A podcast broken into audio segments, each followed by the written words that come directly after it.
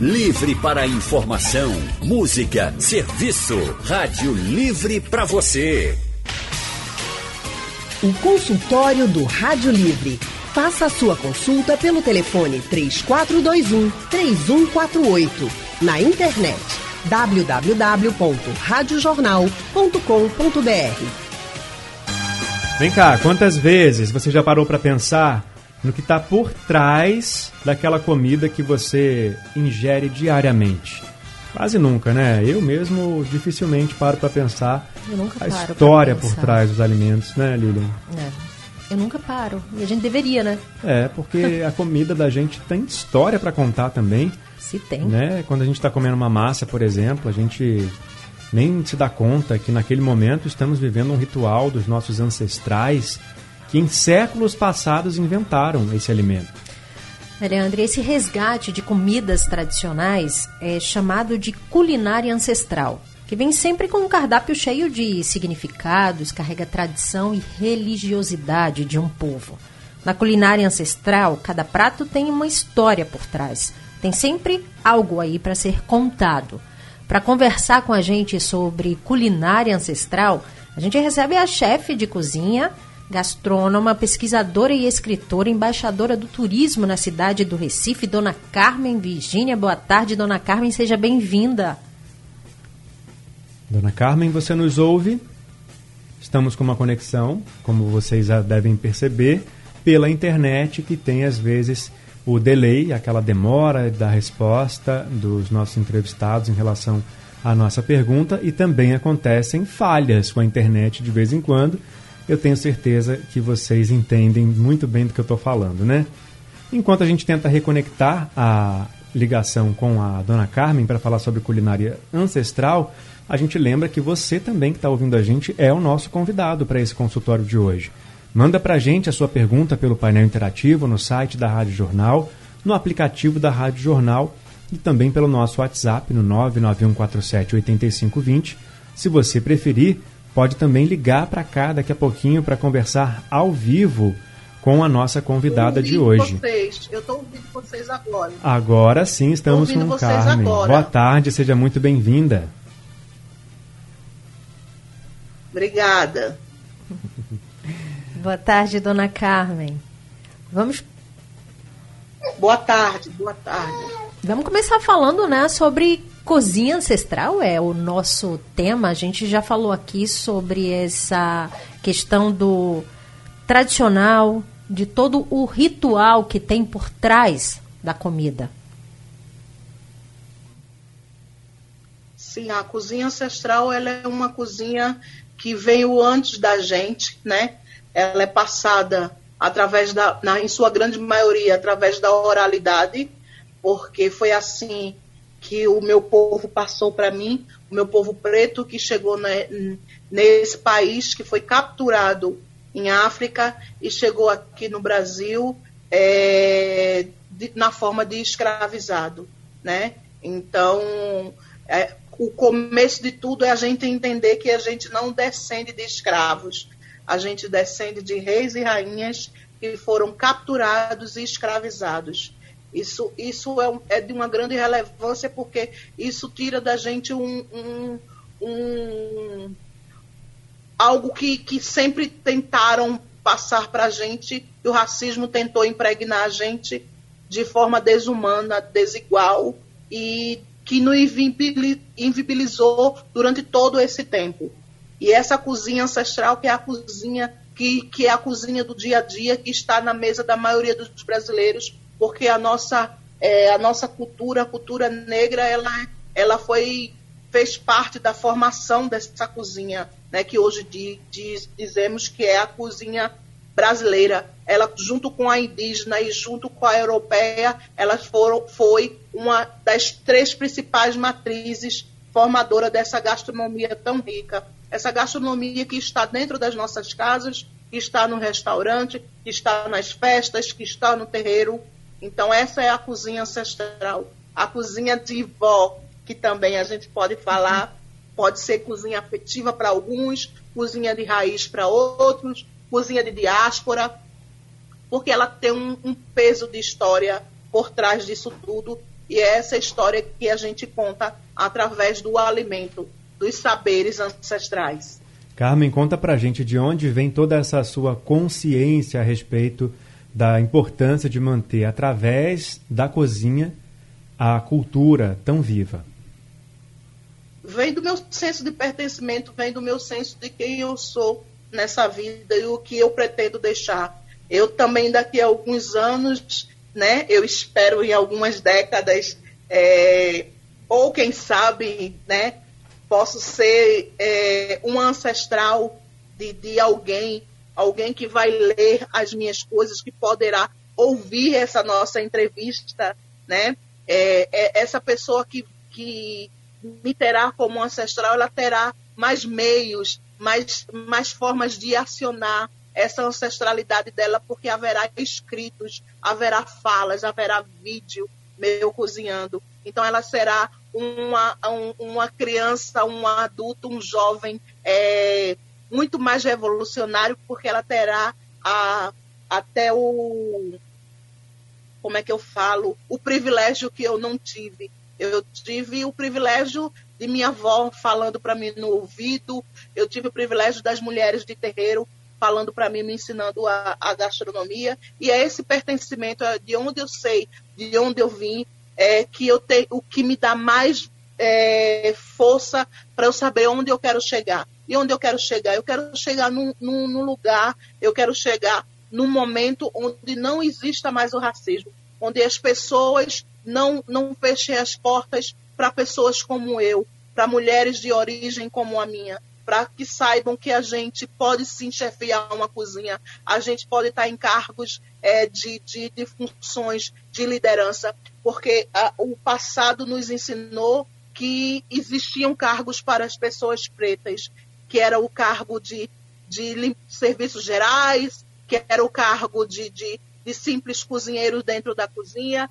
e não um cargo de chefia. Então, eu, eu, de certa forma, eu trago esses valores, esses saberes meus ancestrais, mas eu trago uma visão de um bom de um futuro, do ideal de futuro, que é que todo mundo tenha igualdade e que todo mundo possa lutar por, por que você quiser.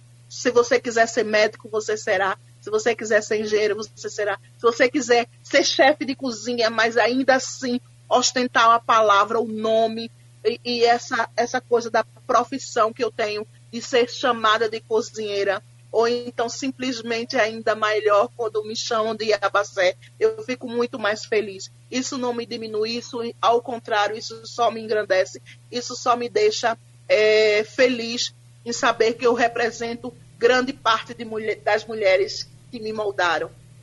Carmen, olha, já no começo emocionando a gente com as suas palavras, viu?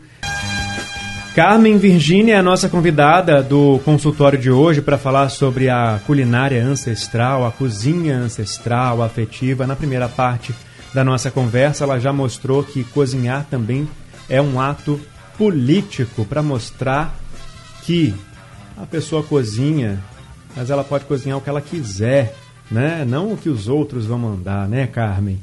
E a gente vai convidar mais uma vez, perdão, pode falar? Com certeza, é isso mesmo. a gente vai convidar os ouvintes para participarem também com a gente aqui dessa conversa pelo painel interativo ou pode ligar para cá para falar diretamente com a Carmen. Tirar dúvidas, né? Isso. Entender mais sobre cozinha ancestral. Dona Carmen queria saber o seguinte: para cozinha ancestral, preparar uma comida não tem só a ver com a técnica, né? Mas com o aprendizado que a gente carrega dentro de nós mesmos. Uhum. Olha, é, a cozinha ancestral, a grande técnica é o axé. É aquilo que a gente carrega dentro da gente. O que é o axé? É a energia vital que todo ser humano tem. É uma energia que a gente tem dentro da gente que, que, é a energia da felicidade, do amor, do afeto, mas também a energia das emoções. Então, pela comida, a gente per, perpassa todos esses sentimentos. Ou positivo ou negativo. Você escolhe aqui o, o tempero, ele pode ser, é, o, o amor pode ser o tempero e o ódio também pode ser. Então você tem que tomar muito cuidado com a, a forma como você vai para a cozinha. É, é o que, que você é, vai passar para as pessoas. Com o, o que é que você quer causar nas pessoas? Eu, quando vou para a cozinha, é um momento de extrema felicidade porque eu amo meu ofício. É aquela coisa de que eu estou, eu sou cozinheiro, eu sou chefe de cozinha, porque não só porque eu escolhi estar, não só porque eu me sustento com o dinheiro que eu ganho, mas sim porque eu tenho amor. Isso é um dom, isso nasceu comigo. Então, é, você, é, isso serve para qualquer profissão que você escolher. É, é, geralmente as pessoas que têm dons, que nasceram para estar nas suas profissões, elas e que elas não trabalham apenas pelo sustento, elas vão ser muito mais é, incríveis no que fazem. Elas serão destacadas, né? É aquela coisa, aquele efeito ratatouille. Qualquer um pode cozinhar, mas só os bons se destacam. E é isso. Aquilo que você tem dentro de si, ele é o maior dos temperos ele é o, o, o que te faz chegar mais perto das pessoas. O amor, a dedicação, os bons sentimentos que você faz, que você tem quando está dentro da cozinha. Isso aí não há dinheiro que pague. Não há dinheiro que pague para mim é, ver a satisfação de alguém quando come minha comida e fazer com que ele seja feliz, fazer com que ele se torne melhor depois que saiu do, do meu restaurante. Então, o amor é a maior das técnicas. Não é a técnica que a gente aprende, é a francesa, a, a africana, a italiana, né? E esse amor, esse sentimento, esse cuidado, esse zelo, tem um jeito África de ser, né? Tem um jeito pernambucano de ser, afinal, a, nós pernambucanos somos o povo que mais sabe receber turistas, né? Aquela senhora que está dentro da sua casa fazendo a comidinha para os seus filhos, por mais simples que seja, mas tem um sabor tão diferente, tão importante, tão, tão maravilhoso, né? O que é o que é aquele feijão com arroz de, de, de, de nossa, de nossa mãe? O que é aquela galinha de cabidela dos domingos de nossa avó? Então, é, são esses os sabores, é essa técnica que a gente mais fala. E, e é só ativar, né? Amor todo mundo tem dentro de si. É só ativar ele. É só você saber que tudo vai ficar melhor a partir do momento que você faz as coisas com amor, com dedicação, para que todo mundo fique feliz. É isso. Que uhum. delícia. E o axé da Carmen a gente sente pela então, voz até, é né? Coisa boa, gente. Carmen, olha, os ingredientes que você usa, quais são eles e de que forma eles trazem essa ancestralidade, essa toda essa carga emocional para a sua culinária? Olha, eu uso muito o açafrão da terra, eu uso cúrcuma, eu uso muitas especiarias na minha comida. Por quê? Porque eu, eu quero que ela tenha um pé na África. Eu quero que ela lembre de África. A minha comida poderia ser muito mais simples vender se eu dissesse que era uma comida baiana. Não, a minha comida não é baiana. Antes de tudo, eu não sou baiana. Então, né, não, não é baiana. É uma comida pernambucana, afro-pernambucana. É uma comida pautada numa mulher negra que vive numa comunidade de Recife que tem um, um, uma origem dentro dos terreiros e por isso que essa África nunca vai sair dentro de mim. É por isso e, e quem é esse povo? São os, o povo que vive comigo no dia a dia. Minha avó é a mãe de santo que me enforrujou, é, é, é a, a minha vizinha que quando está cozinhando eu sinto o cheiro do tempero dela e já sei exatamente o bife, o ponto que ela está fazendo, já sei quando o feijão vai queimar. Então é isso que te aguça, é isso que me faz é, é, querer cozinhar. Os temperos, pimenta, alho, cebola, aquele refogadinho de fundo de panela que hum. muitas pessoas fazem. O, por que também não dizer que culturalmente o nosso cominho, o nosso coloral também está muito na minha cozinha ancestral, porque o coloral vem do, do, do, do, do índio, não é? Ele, ele é do urucum, o urucum pilado vira coloral, então é, é, dá aquela cor bonita né, aos pratos. É, eu posso também te dizer que uso é, grande, grande quantidade de ervas. Né? Algumas ervas que as pessoas comuns não usam dentro da comida, como alfavaca, como manjericão, como a, é, o, o hortelã, coisas que perfumam o prato. E isso tudo é tão importante né? O salve, uma manteiga de salve. Ai, você vai dizer, ai, dona Carmen, isso já é puxado para a França. As ervas, Cossieuê, Cossie Orixá. Não existe candomblé sem folhas, é, né? Então é isso. Então, antes de ser da cozinha francesa, eles eram da, da eles são do candomblé. As folhas todas pertencem, né, a uma divindade, né? Então, essa divindade, ela, ela por ser o dono das folhas e o dono do conhecimento dos, do, do que as ervas pode curar, ela também está comigo. Então, é isso. Dona Carmen, eu tô sentindo já o cheiro da comida daqui, eu já tô imaginando os pratos, já tá batendo aquela fome, já tá dando uma saudade de casa, já tô lembrando do meu passado. Enfim, você tá falando dos ingredientes. A gente diz que cada prato na cozinha ancestral tem uma história para contar e não são apenas o ingrediente por ingrediente. É o que gira em torno dele, né? De onde veio, quem trouxe, como veio. É a gente ter uma preocupação muito grande de como e um respeito muito grande para as pessoas que fizeram com que aquele alimento chegasse até a, na mesa. Né? Desde a cadeia, a cadeia evolutiva da cozinha. É de, de onde a gente comprou, de quem a gente comprou, de quem são aquelas pessoas, do que aquelas pessoas vivem. É, é, é, como você comprar no pequeno produtor, é como você comprar num mercadinho na esquina de casa. Eles vão sempre ter um aconchego maior com vocês, com você que qualquer uma da indústria. É uma comida longe de qualquer artifício, de qualquer elemento que venha mascarar ou venha é, acentuar o sabor além da comida. Um bom cozinheiro ou qualquer dona de casa, ela tem que entender que um bom refogado vai substituir qualquer tabletinho, qualquer pozinho que ela bote na comida, que ela não precisa disso para a comida dela ficar saborosa, ficar cheirosa. Não é isso que dá sabor, nem, nem o aroma dos nossos pratos. O que dá aroma é aquele fundinho de panela que você faz com cebola e alho e depois você adiciona é, pimentões de cheiro verde, tomate e ali vira um grande refogado e você vai adicionando o grande segredo também está também em você saber o momento certo de colocar água. Se eu, o, a, a, a temperatura da panela está nesse momento para receber a água. Se a água vai ser fria ou quente. Se eu quero a carne mais suculenta, mais saborosa, eu vou colocar água quente no, na mesma temperatura que está a panela.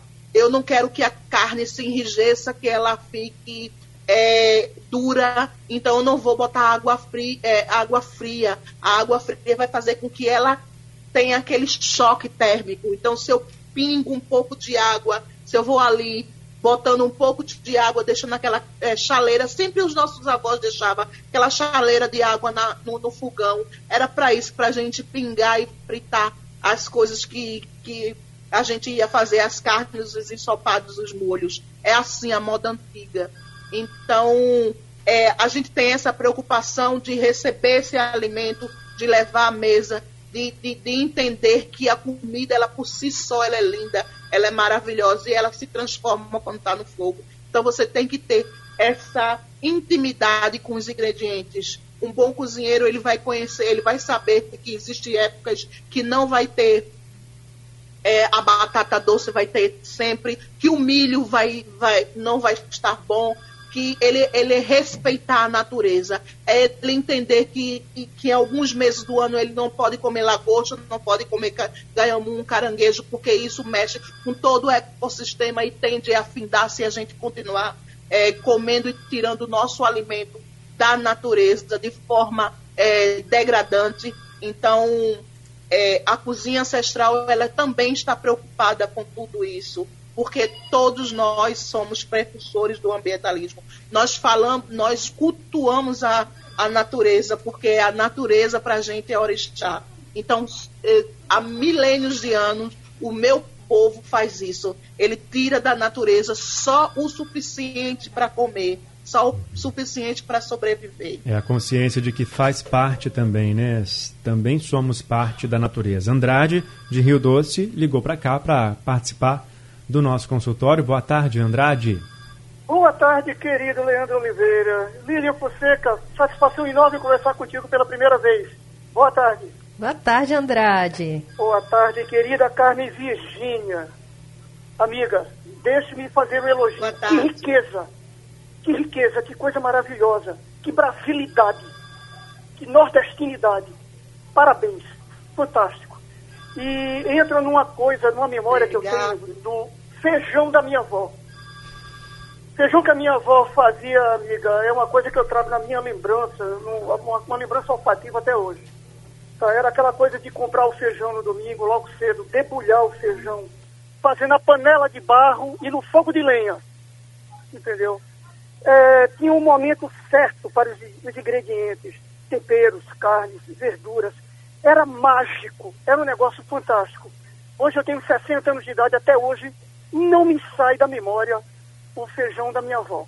Mas por falar em feijão, um dias, uns dias atrás, passei numa encruzilhada aqui em Rio Doce e vi uma oferenda para os orixás. E aquilo me intrigou. É, a comida que é ofertada para os orixás, que mistura essa coisa de sincretismo, religiosidade, é a mesma praticada na cozinha convencional? Obrigado, amiga. Grande abraço. Hoje a gente está fazendo praticamente uma viagem ao tempo, aqui falando de cozinha ancestral. E se a gente só está fazendo essa viagem enquanto está falando, imagina quando a gente come essa comida feita com afeto, feita com história, feita com amor, feita com axé, que a Carmen Virgínia falou que é o tempero principal, né, aquela, Carmen? Com aquela conexão de reencontros, Isso. né? E aí o Andrade ligou para cá contando que até hoje, ele tem 60 anos, até hoje ele lembra do cheirinho do feijão da avó dele. Quem não lembra da Poxa comida de vida, vó? Ah, eu lembrei do feijão da minha mãe. Ela usa pouquíssimos ingredientes e o feijão dela é incomparável. Ninguém faz igual.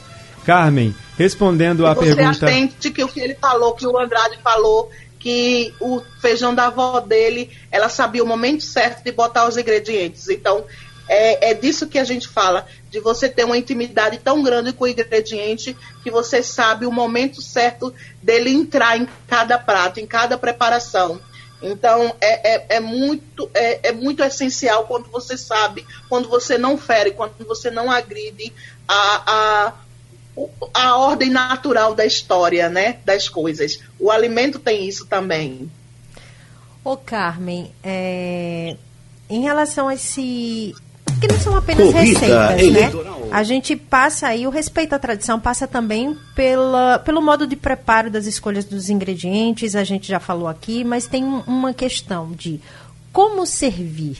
Até a louça, né? Ela acaba influenciando em tudo isso.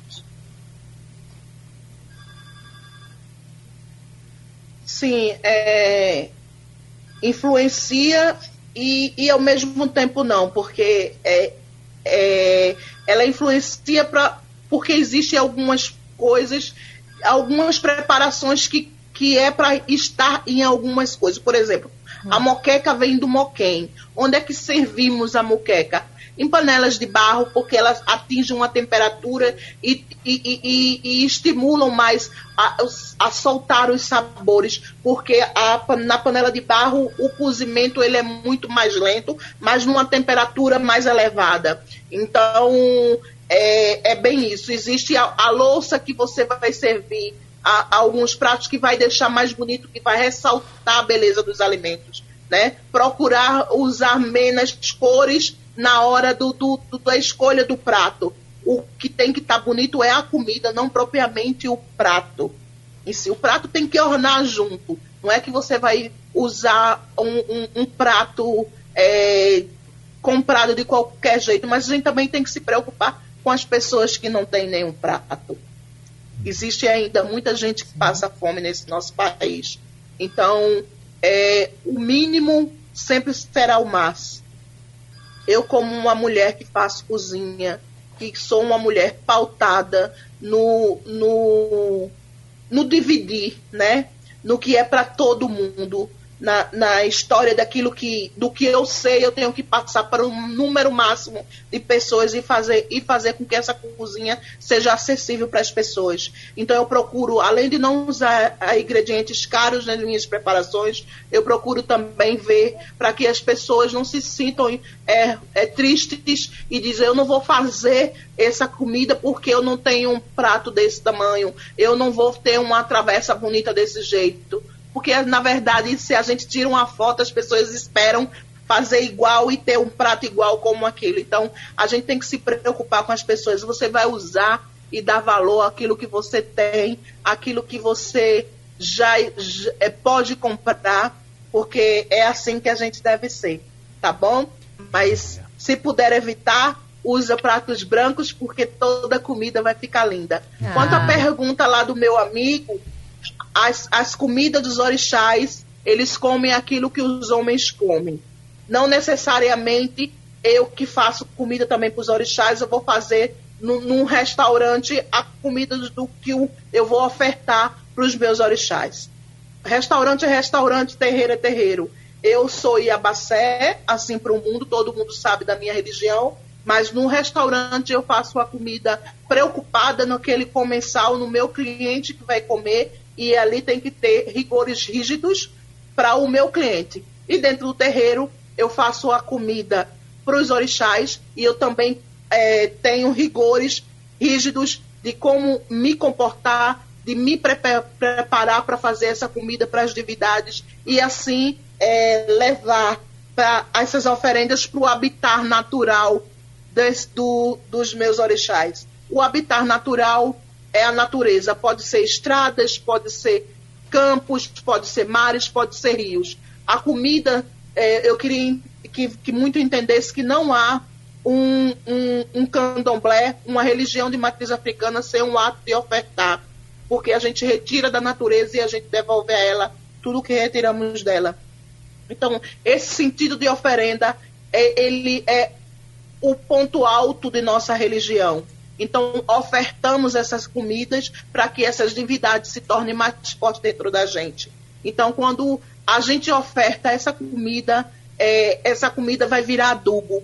Ela não vai sujar, porque é um, é um elemento orgânico. Ela não, não polui o meio ambiente. Ela não, ela não suja mar.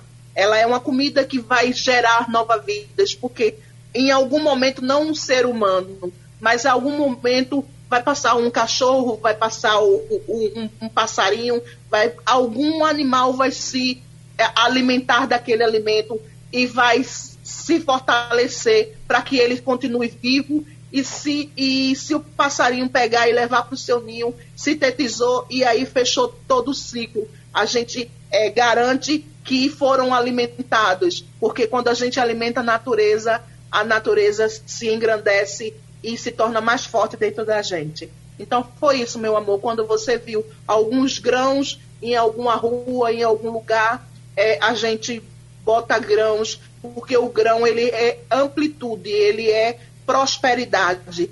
Impossível contar quantos grãos, quantos milhos tem dentro do nosso munguzá. Então, quando a gente oferta comidas com milho, com culpa, com farinha, é sempre porque a gente quer o bem de alguém. Tá bem? Maravilha, muito bem, muito bem respondido. E, gente, a comida boa, né? Hoje a Carmen está aí para provar. A comida boa é aquela que a gente usa todos os sentidos que a gente tem e até outros, né? A gente ouve a preparação do alimento na cozinha, já sente aquele cheirinho, aí olha para a comida, aquela comida bonita, né? Num prato branco. E aí depois vem o paladar. Você também pode usar as mãos e usar o tato para comer. E além disso tudo, usa a memória, usa o afeto, experimenta também o tempero do axé, do amor. Obrigado, Carmen, por essa grande conversa e contribuição aqui no consultório de hoje, viu?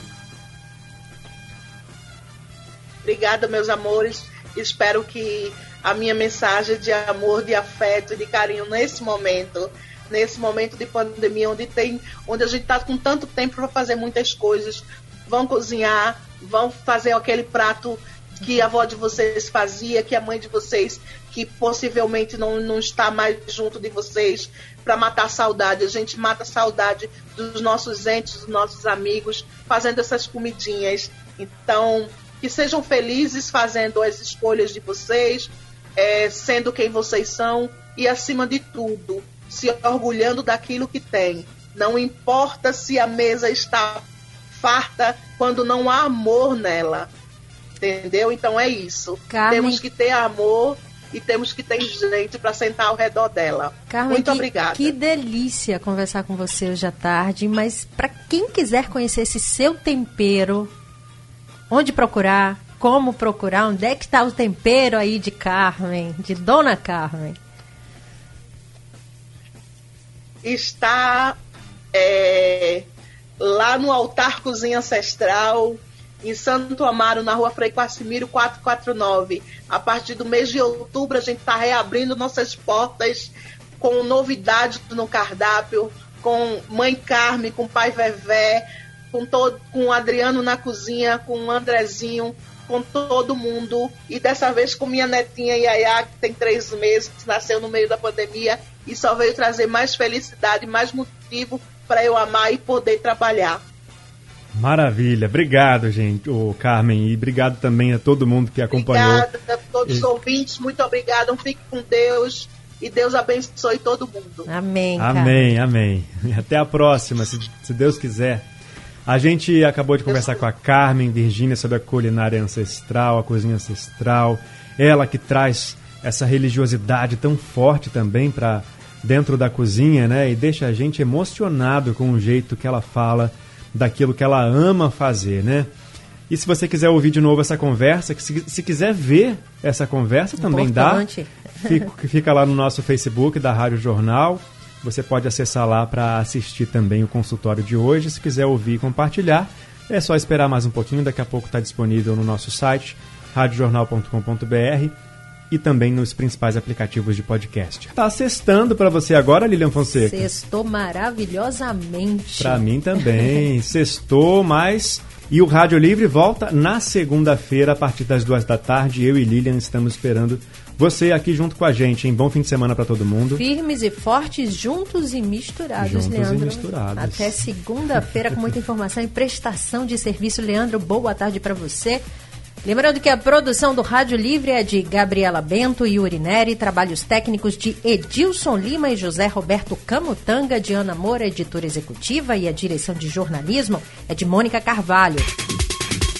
Sugestão ou comentário sobre o programa que você acaba de ouvir, envie para o e-mail ouvinte@radiojornal.com.br ou para o endereço Rua do Lima 250, Santo Amaro, Recife, Pernambuco.